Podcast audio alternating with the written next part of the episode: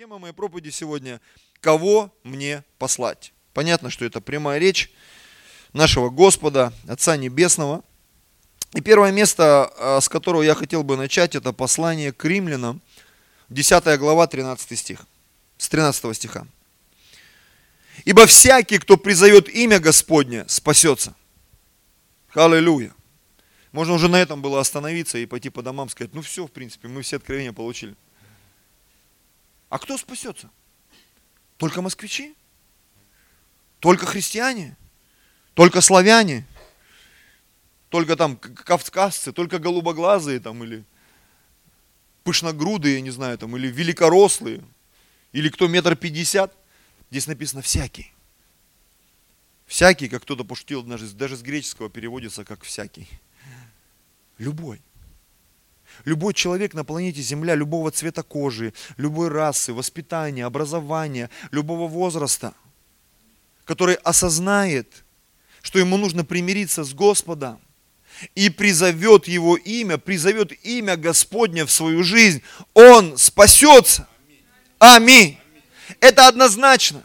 Библия не дает каких-то двойственных стандартов в этом вопросе. Всякий человек, который однажды помолится молитвой покаяния, который будет искать Господа, который будет э, взыскивать Его, он его обязательно найдет, он обязательно с ним встретится. И, конечно же, он получит спасение. В какой сфере? Во всех сферах. Если он будет искать в той сфере, где ты ищешь Господа, ты обязательно его найдешь и спасешься. Аминь. Есть разные виды спасения. Конечно, самое главное спасение – это спасение, которое открывает нам путь в небеса. Это спасение, которое записывает наши имена в книгу жизни. Это самое главное и самое важное спасение. Но я тебе скажу, наши тела нуждаются в спасении. Аминь. Чтобы не было болезни и проклятий внутри тебя. Наши мозги нуждаются в спасении. Аминь. Наши семьи нуждаются в спасении. Наши финансовые э, сферы нашей жизни, это все нуждается в спасении. Мы получаем спасение юридически. Бог ставит свою роспись, когда ты исповедуешь его Господом и Спасителем. Но второй момент, который называется жизненный процесс, о котором Писание говорит, со страхом и трепетом совершайте спасение душ ваших. Этот процесс, он занимает всю нашу жизнь. Аминь. Спасение наших родных и близких порой занимает всю нашу жизнь. Спасение этого города, оно может занять всю жизнь. Здесь 20 миллионов живет, и за один день его не спасешь. Нужно потратить определенное количество времени, усилий, денег, возможностей, здоровья, своих умственных каких-то усилий. Э, это все требует продолжительного времени, процесса. Но написано спасение, как моя логическая цепочка мне подсказывает, оно придет неминуемо, рано или поздно. Это состоится. Спасение состоится. Скажи аминь на это. Оно придет. Вопрос, ты будешь участником этого спасения или нет? Ты будешь участником этого процесса? Или это все пройдет мимо тебя? Я бы хотел быть участником. Я бы хотел быть участником. Не просто зрителем на трибуне, зрителем в зале, мимо которого все это проплывает. Я бы хотел быть участником этих событий. Аминь. И самое интересное, Бог нам предоставляет эту возможность. Я много раз говорил, что люди в церковь просто так не приходят. Если ты оказался и сидишь на одном из стульев в этом зале, это значит, Бог очень сильно заинтересован в твоей жизни. Очень сильно. Ты не случайно попал в церковь. Ты не просто запнулся, очнулся, гипс, тебя притащили связанным сюда. Нет. Бог сделал так, чтобы ты оказался здесь. Потому что у Бога для тебя есть нечто, что сделает тебя невероятно благословенным. И одна из вещей, самая главная вещь в нашей жизни, это способность проповедовать Евангелие. Аллилуйя. Поэтому Писание говорит, всякий, кто призовет имя Господне, тот спасется. Но как призвать того, в кого не уверовали? Почему так люди не спасаются, как, как мы хотим? Потому что, возможно, они не знают, как его призвать. Кому молиться? Кому креститься? Когда разговариваешь с неверующими людьми, которые считаются с верующими, замечаете, в большинстве случаев люди понятия не имеют, о чем идет речь.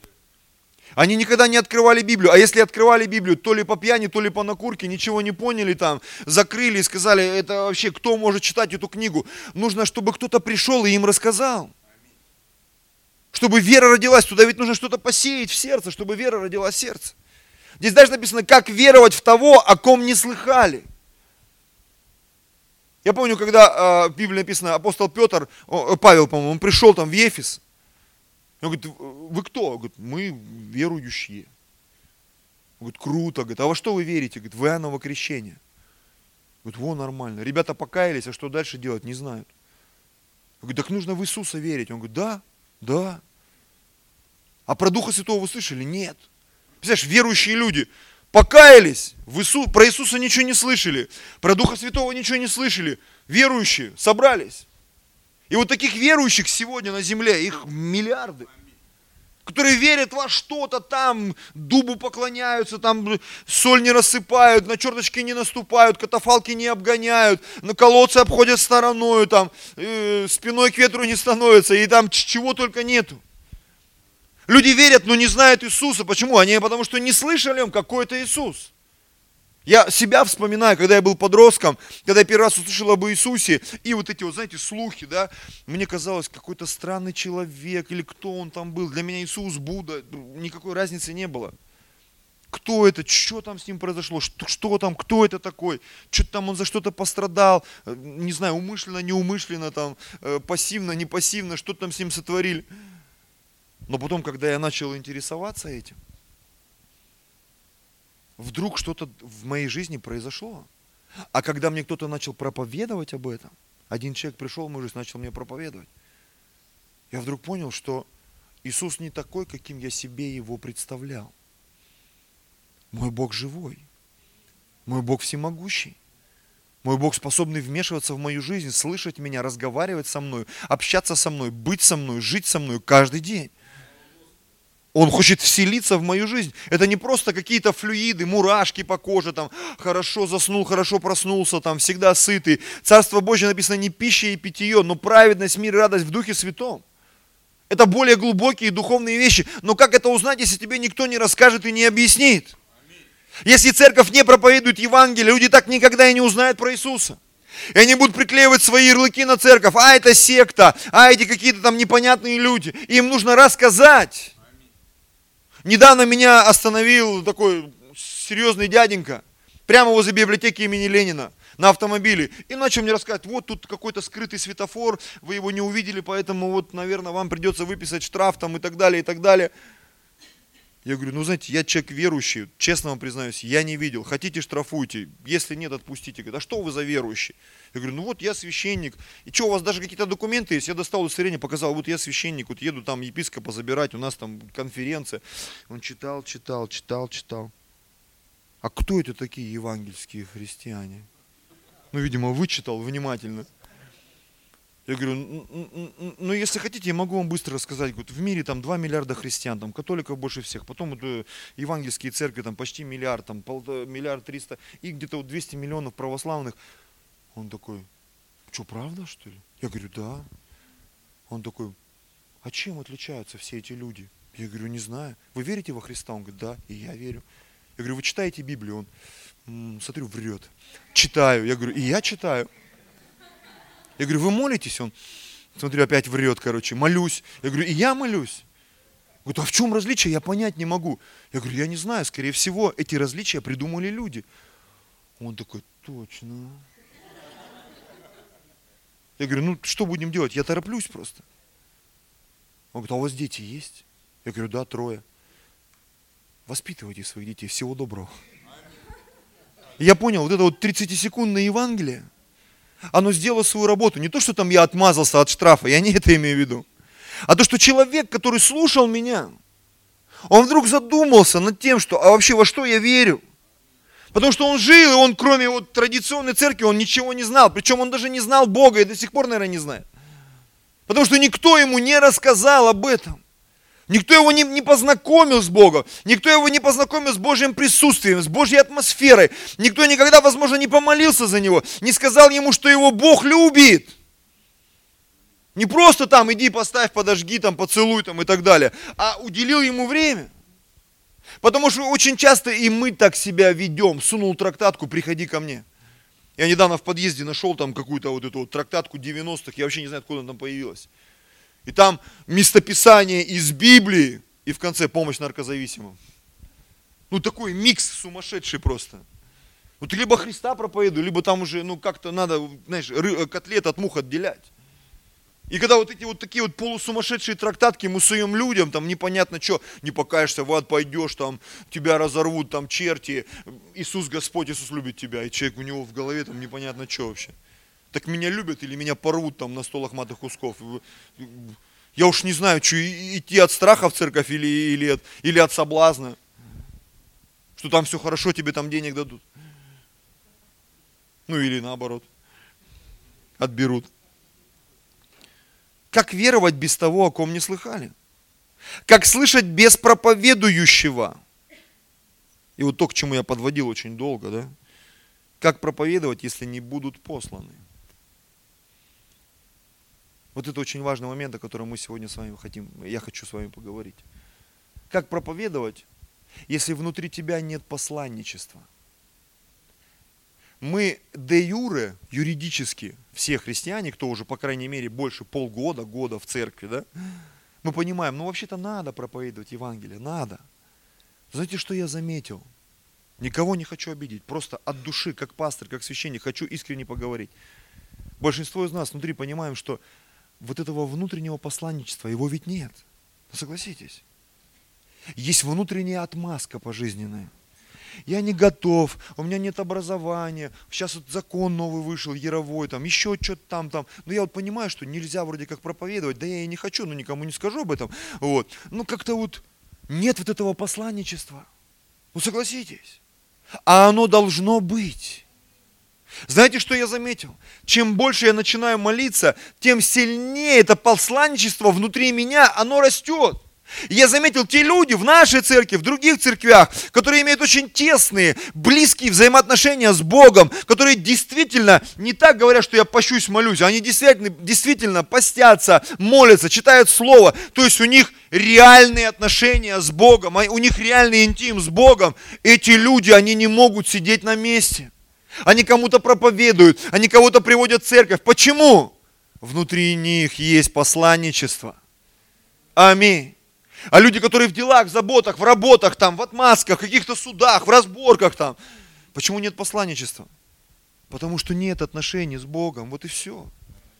И я как священник, я сегодня это понимаю. И когда мне люди говорят, ну как бы вот, ну понимаешь, вот я-то пастор так-то вообще люблю Господа. Очень сильно. Слава Богу, что ты любишь Господа. Я тоже люблю, но любовь, она доказуема. Аминь. Я помню, читал книгу пастора Йонги Чо, когда э, самая там главная помощница в его церкви, там, там женщина там взрослая, она э, женила на своей дочери его. Ну, так получилось, что она ему нравилась, и все хорошо. Но в какой-то момент она собрала вещи и ушла из дома. И он позвонил своей дорогой теще и сказал, а почему жена ушла? Он говорит, а тебе она нужна? Да, так проводи с ней время. А он там весь где-то летает в каких-то там делах космических, там Господу служит. А жена говорит, сначала улыбалась, потом перестала улыбаться, потом перестала готовить, потом вообще ушла. Говорит, я сказал, я изменюсь. И когда он вернулась, говорит, я начал строить с ней отношения. Я в понедельник отменил все и ходил с ней по магазинам, говорит, у меня там от сумок ломились, э, этот позвоночник там трещал, говорит. И я ходил везде, был с ней вместе, улыбался. И в одной из книг он в конце уже написал, говорит, мы столько лет прожили вместе, и иногда даже я прихожу домой дико голодный, и просто, говорит, чуть ли не в обморок падаю, но я жду жену, и когда жена приходит, говорит, а ты что не ел, дорогой? Говорит, без тебя кусок не лезет в рот. Я думаю, это ж надо. Кто-то скажет, ну, это лукавство, лицемерие. Это любовь. Когда человек, он ради чего-то, ради кого-то, ради идеи, цели, он готов э, платить цену. Аминь. Это посланничество, которое есть внутри него. Я хочу стать достойным мужем. И очень часто молюсь этой молитвой, Бог, пожалуйста, сделай меня достойным мужчиной для, ну, для этого мира. Достойным мужем для своей жены, достойным отцом для своих, родителей, для своих детей. Сделай меня достойным пастором для своей церкви, достойным священником для этого города. Я хочу иметь это посланничество внутри себя. Не просто, вот мне же никто не сказал, я не знаю, как быть отцом, мужем, пастором, священником, христианином. Ну, как вот, как вот срастется, так и срастется. А по идее ничего никогда не срастается.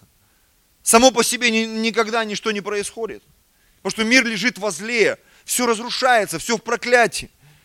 Отношения разрушаются. Заметили, если их не строить, они разрушаются какому-то человеку не позвонил, я уже начинаю наших лидеров теребить. А где тот, а где тот? Ну, не знаю. Ну, так позвони, мое. Поинтересуйся, где он. Ну, я позвонил, он трубку не берет. Еще раз позвони. Я позвонил, он мне нагрубил. Все равно звони. Общайся, дружи, залазь там куда, не знаю, под шкуру там, куда-то. Становись его другом, чтобы, чтобы он уже без твоих звонков не мог жить. Посади его на дозу общения, халилуя. Ну, это мне уже приходится такие вот элементарные какие-то вещи. Молись за него. Знаете, что я заметил? За всех людей, за кого я молился последние два года, они все вернулись в церковь. Вернулись, что я иногда молился, думаю, Господь, если это возможно вообще. Я понимаю, что, может быть, и я где-то накосячил, или кто-то не дотянулся, не дослужил. Но ведь ты великий Бог, дай еще раз этим людям послужить. И все, за кого я молился, сейчас еще у меня там пару есть семей, за которых я усиленно молюсь. И знаете, у меня вера прям, что они вернутся. Я говорю, Бог, просто дай дотянуться еще раз, еще раз. У меня есть посланничество, ты сделал меня пастором для этих людей. Дай мне дотянуться. Пусть через кого-то, через какие-то связи, знакомства, пусть что-то произойдет. Но эти люди вернутся. Пожалуйста. Может быть, я не могу физически до них дотянуться, но я в молитве буду до них дотягиваться. Может быть, я не могу физически им проповедовать, но я в молитве буду им проповедовать. Я дотянусь от них однажды. Аллилуйя. Когда есть посланничество внутри тебя, ты используешь любые методы, ты не отмазываешься, вот у меня ничего не растет, бизнес не прет, домашка не растет, люди не спасаются, и вообще вот замуж не могу выйти, жениться не могу, и вообще все плохо. Слушай, внутри тебя есть посланничество, разбуди это посланничество, растереби его внутри себя. И ты получишь наслаждение от тех, тех процессов, которые Бог будет делать в твоей жизни. Аминь. Аллилуйя. Как проповедовать, если не будут посланы? Как написано, как прекрасные ноги благовествующих мир, благовествующих благое. Я бы хотел перевести этот стих, а, ну, прочитать его в современном переводе. Прозвучит ли проповедь, если никто не придет с посланием? Проповеди не будет. Можем говорить людям, тебе надо покаяться, но нужно сделать что-то большее. Нужно достучаться до человека. А это требует определенных усилий. Понимаете? Это всегда требует определенных усилий. И дальше написано, бесподобны стопы идущих с прекрасной вестью. Почему? Потому что когда человек внутри себя имеет посланничество, он любой ценой достигает цели, любой ценой. Не мытьем, так катанием, не кнутом, так пряником – подарками закидывает, молитвами закидывает, благословением закидывает. У нас там молодежка, когда была в Сибири еще много лет назад, там почти 20 лет назад, и один парень другого, знаете, как спас. Он с ним ходил загорать на пляж целое лето, почти каждый день. Ну, грубо говоря, 90 дней убил на него вообще. И говорит, я понимал, ему начинаешь проповедовать, он сразу греется, я с тобой не пойду. Говорит, ладно, пойдем просто загорать. И когда он прозагорал с ним целое лето, он говорит, ну ладно, пошли сходим, что за церковь там у тебя? 90 дней загара сделали свое дело. Скажешь, ну вроде, ну какая-то ерунда, ну, ну вот, вот так вот. Один известный пастор из стран СНГ, он говорит, я приехал там, в Южную Корею, и говорит, проповедую там в каком-то зале, ко мне подходит один, знаешь, как у корейцев у них, спасибо, пастор, такое сильное, мощное послание. Ну и ты когда такой проповедник, да, да, а ты, брат, с какой церкви? Да я тоже пастор, ну как бы вот, ну не такой, как Кем Гичон, ну пастор. Говорит, а сколько у тебя человек в церкви? Он говорит, 30 тысяч. Сколько?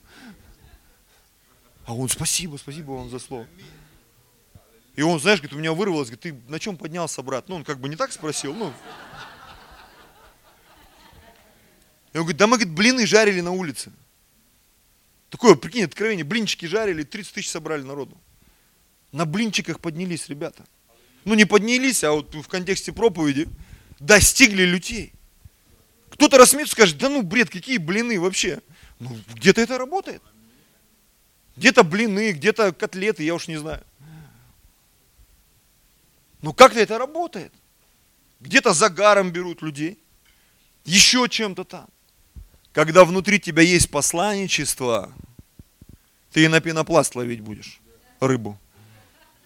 Рыбаки да поймут меня, я не рыбак просто, поэтому так от фонаря склоняюсь. Ловят на пенопласте, да? Ловят. Слава Господи, в духе тоже можешь попадать иногда. Следующее место. Исайя 6 глава.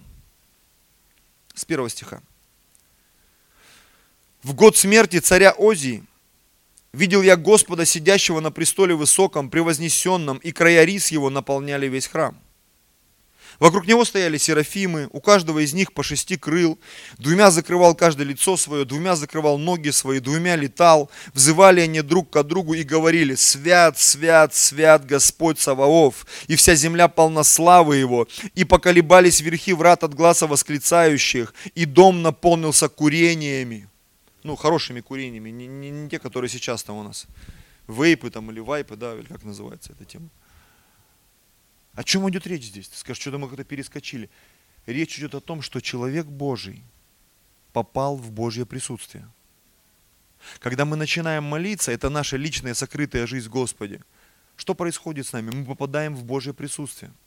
Знаете, если ты не попадешь в Божье присутствие, наверняка в большинстве случаев ты никогда не пойдешь проповедовать Евангелие.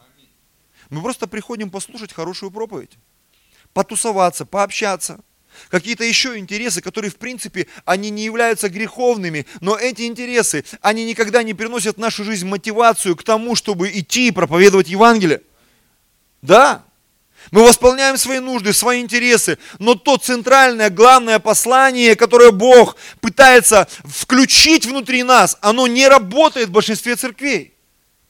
Люди обижены на пасторов, на служителей, вообще на жизнь, что все так плохо, вот мне никто не послужил, то меня используют, манипулируют и так далее. Слушай, начни проповедовать Евангелие, Бог восполнит все твои нужды. Как бы банально, еще раз повторюсь, пафосно это не звучало, но это так, братья и сестры. И вот Божий пророк, он увидел Господа и сказал я, горе мне, погиб я, Ибо я человек с нечистыми устами, и живу среди народа также с нечистыми устами, и глаза мои видели царя Господа Саваофа. Вот я просто про себя порой говорю, ты молишься, говоришь, Господь, вот ни ума, ни фантазии, ничего не получается. Пять лет что-то мы тут пытаемся. Ну благослови, ну я всего лишь 200 человек прошу. Всего каких-то 20 домашних групп, для начала хотя бы, Господь. Чтобы как-то вот это пришло и сказать, Бог, ты великий, аллилуйя. Идем дальше.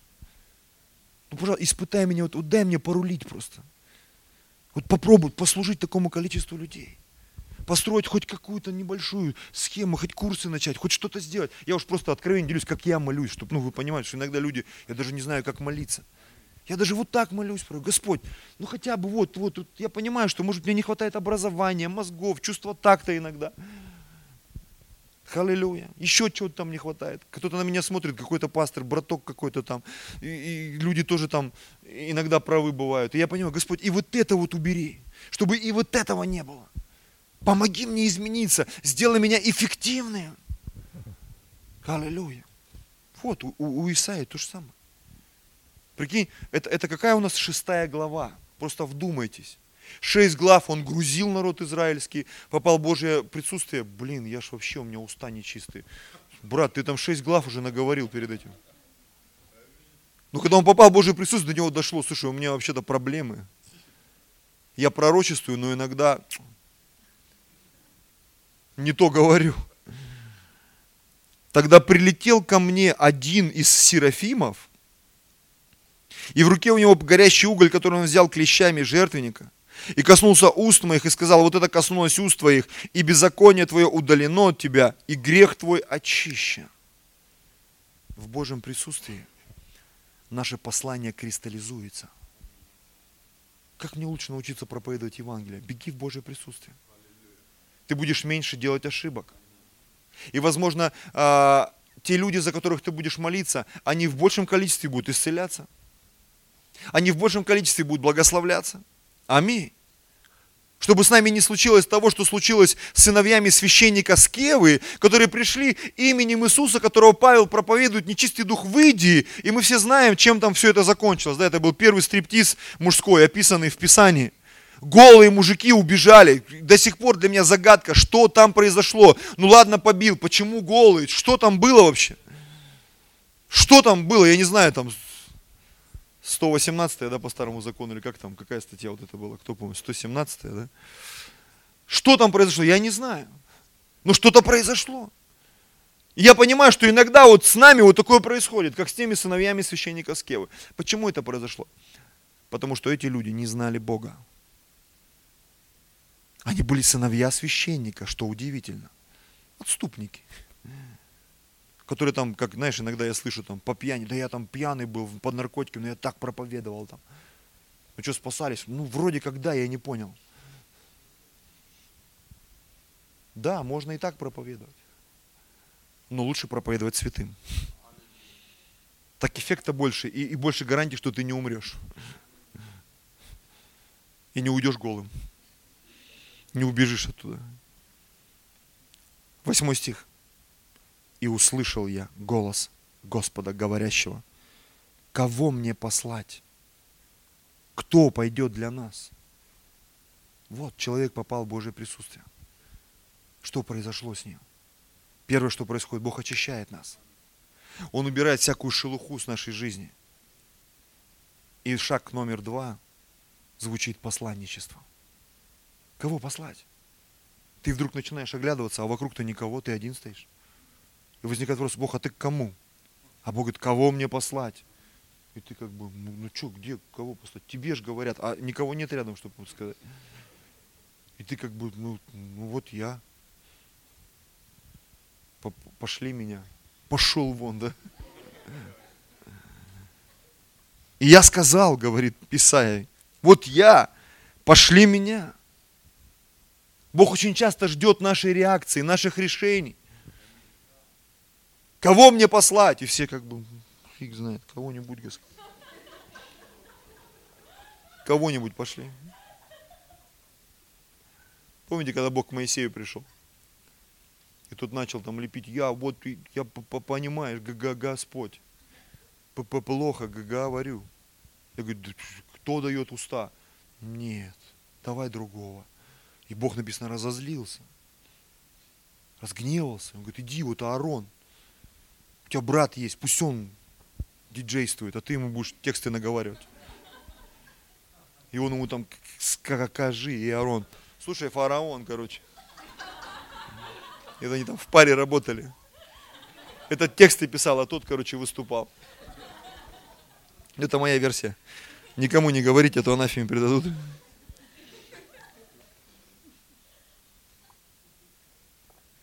Посланничество, в общем, сработало на двоих.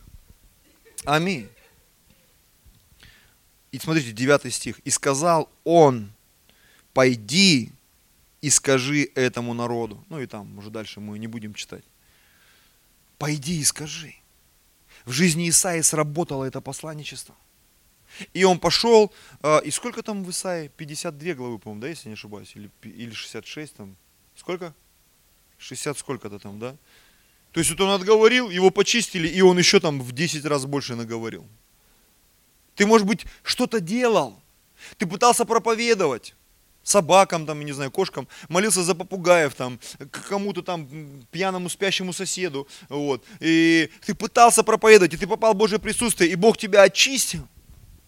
И Бог дал тебе смелости, как Петру, который, он что-то там ходил, делал, но когда Дух Святой сошел на него, и в Божьем присутствии он изменился, он вышел, начал проповедовать, и там написано, их сердца умилились, что в переводе там с глубокого греческого означает, что они были в таком шоке, они были потрясены, что три тысячи человек отдали свои сердца Иисусу.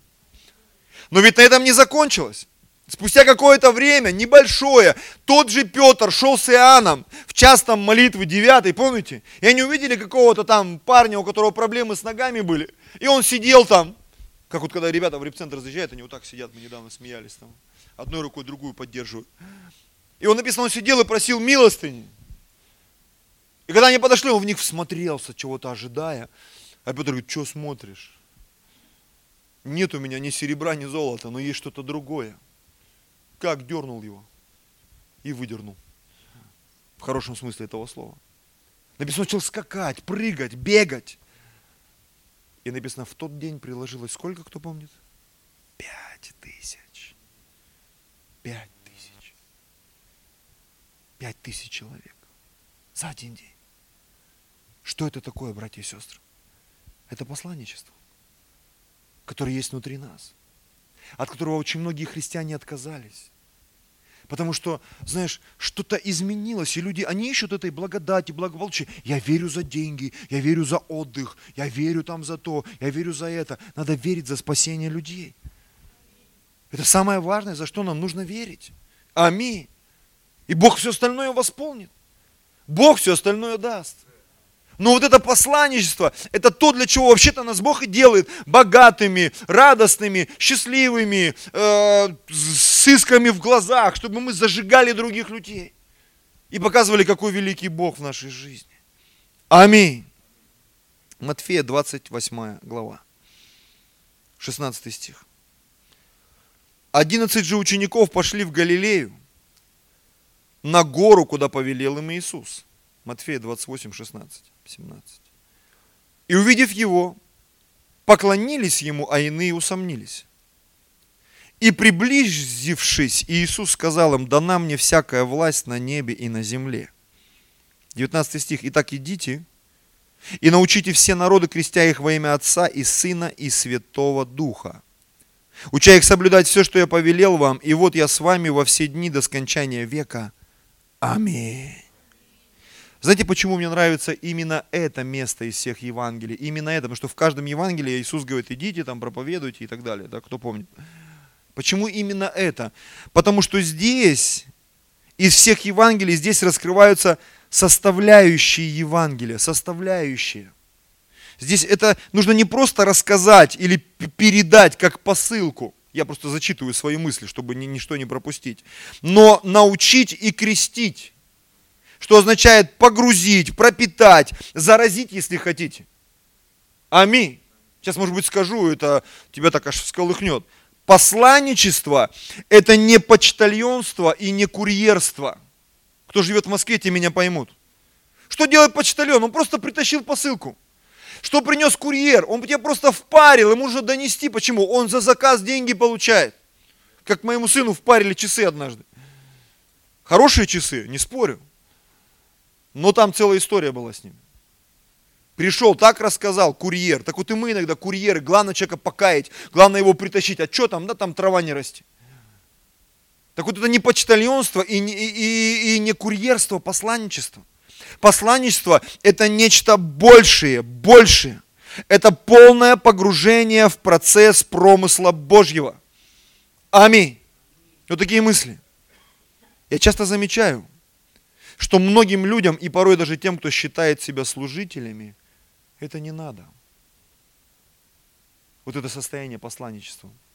Ну понятно, что можно все списать на грех и так далее. Но давайте будем искренни. Не всегда грех в этом виноват. Это наше внутреннее решение. Мы просто не хотим напрягаться. Мы просто не хотим напрягаться.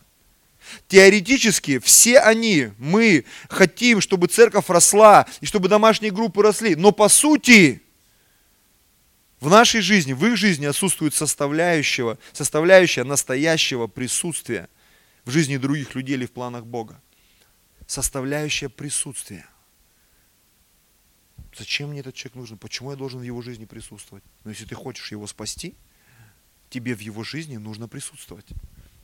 Тебе, возможно, придется выслушать тот бред, который он там собирает. Те вещи, возможно, придется прийти в его семью, мирить их там с женой, с мужем. Возможно, даже придется там иногда и деньги ему там, не знаю, занимать, и благословлять, и какие-то вещи прощать. И иногда ты думаешь, Господи, сколько можно в него уже вкладывать, когда будет прибыль? А тебе Бог говорит, никогда не будет именно от него прибыли. Возможно, никогда ни от кого не будет прибыли. Только на небе тебе скажут спасибо и что-то там дадут. И ты будешь сиять больше, чем другие. Как в Библии написано, звезда со звездой разнится в славе. И кто-то скажет, да ну, я здесь хочу.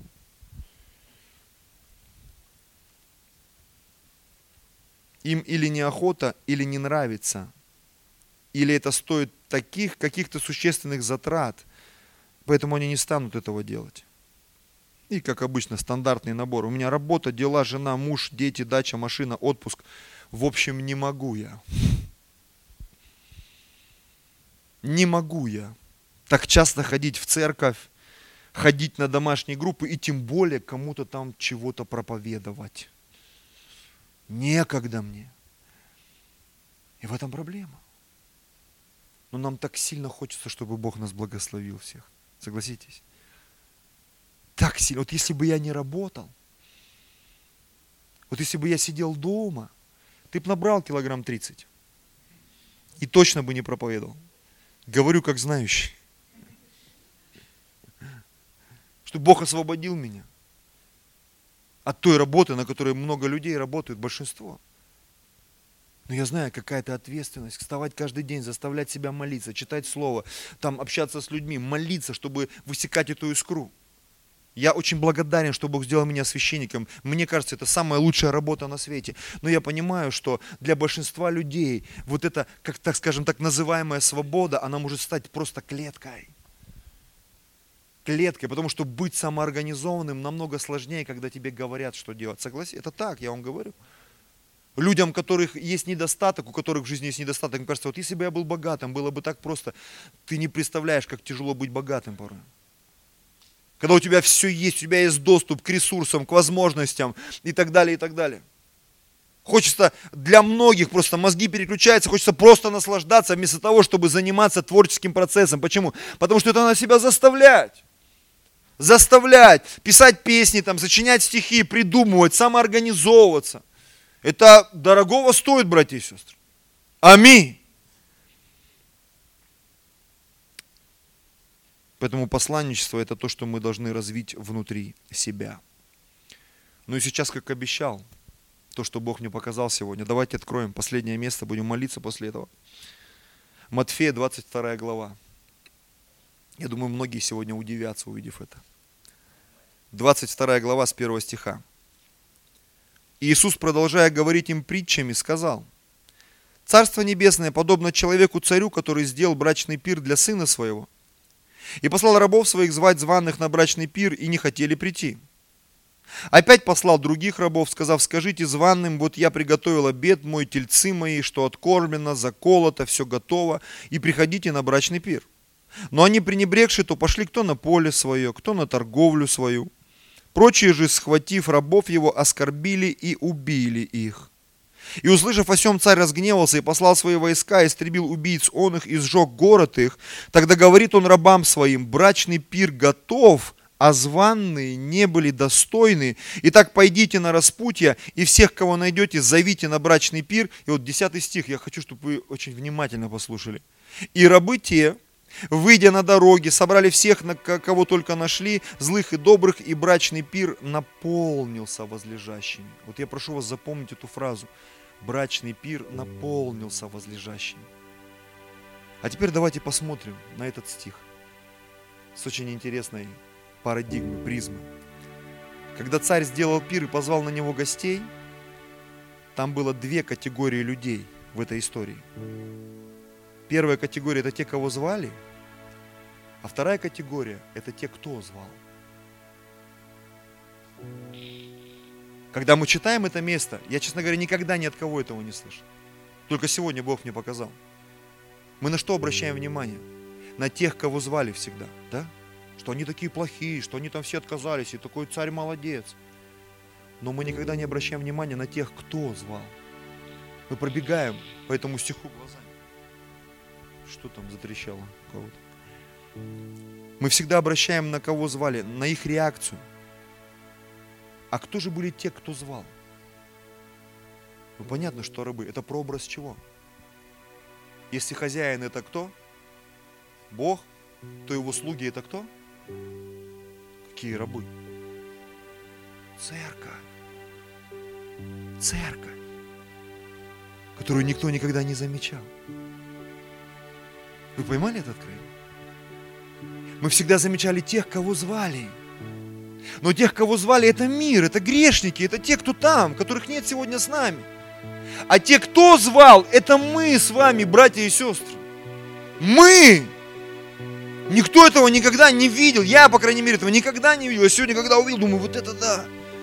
Интересно, как вдруг эта история из негативной превращается в позитивную, повествующую о победе. Почему? Потому что, смотрите, ведь эти люди, они пошли и собрали всех, кого только нашли, злых и добрых. Смотрите, брачный пир-то наполнился. Они собрали полные небеса людей. Церковь, она собрала полные небеса людей. Вот как Бог нас видит с вами, братья и сестры. Что вот это посланничество, оно сработало. Аллилуйя. И опять я хочу бросить вызов. Ты сегодня в какой позиции себя видишь? тех, кого зовут на пир, или в позиции тех, кто зовет. Потому что слуги, они точно там будут, на этом пире. Они уже часть Царства Божьего. Потому что они пошли и сделали. Я хочу еще а, а, а, эту же историю прочитать в другом контексте. Это Луки 14 глава. Он же сказал ему, 16, э, 16 стих, Луки 14, 16 стиха. Он же сказал ему, один человек сделал большой ужин и звал многих. И когда наступило время ужина, послал раба своего одного. Церковь. Сказать званым, идите, ибо уже все готово. И начали все, как бы сговорившись, извиняться. Первый сказал, я купил землю, мне нужно пойти посмотреть ее. Прошу тебя, извини меня, некогда мне в церковь ходить. Другой сказал, я купил пять пар валов и иду испытать их, и прошу тебя, извини меня. Не хочу я к Господу идти на небо. Третий сказал, я женился и потому не могу прийти. И возвратившись раб тот донес своему господину своему, Тогда разгневавшись, хозяин дома сказал рабу своему, «Пойди поскорее по, по улицам, переулкам города и приведи сюда нищих, увечных, хромых, слепых». Смотрите. И сказал раб, «Господин, исполнено, как приказал ты, и еще есть место». Наркоманов спасли, бомжей накормили, тех притащили, тех привели, я думаю, что Бог еще какое-то служение откроет в церкви, потому что всегда то, что там куда-то залазят, запрещает, Бог какие-то новые дает э, пастбища, новые места для рыбалки, и церковь все равно будет спасать людей. Аллилуйя. И говорит, еще место осталось. И господин сказал ему, пойди по дорогам, изгородям. Послушайте внимательно, поймайте это слово. И убеди прийти, чтобы наполнился дом. Кто открыл? Убеди прийти чтобы наполнился дом. А вот это уже прямое послание к тебе и ко мне.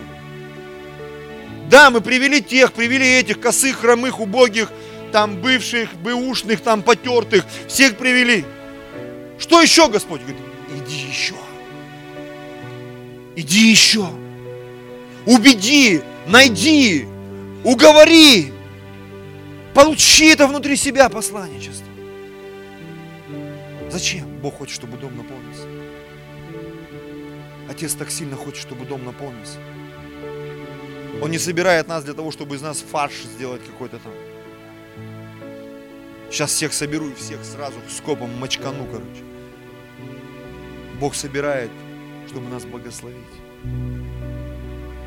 Чтобы нас сделать царственным священством чтобы мы все смогли попасть на небо и оказаться в Божьей любви, праведности, радости, святости. Поэтому Господь, Он до сих пор вызывает в наши сердца, кого мне послать. Кто пойдет убеждать, кто пойдет учить, кто пойдет крестить. Я, может быть, пропустил там еще пару откровений. Почему мне нравится вот это послание?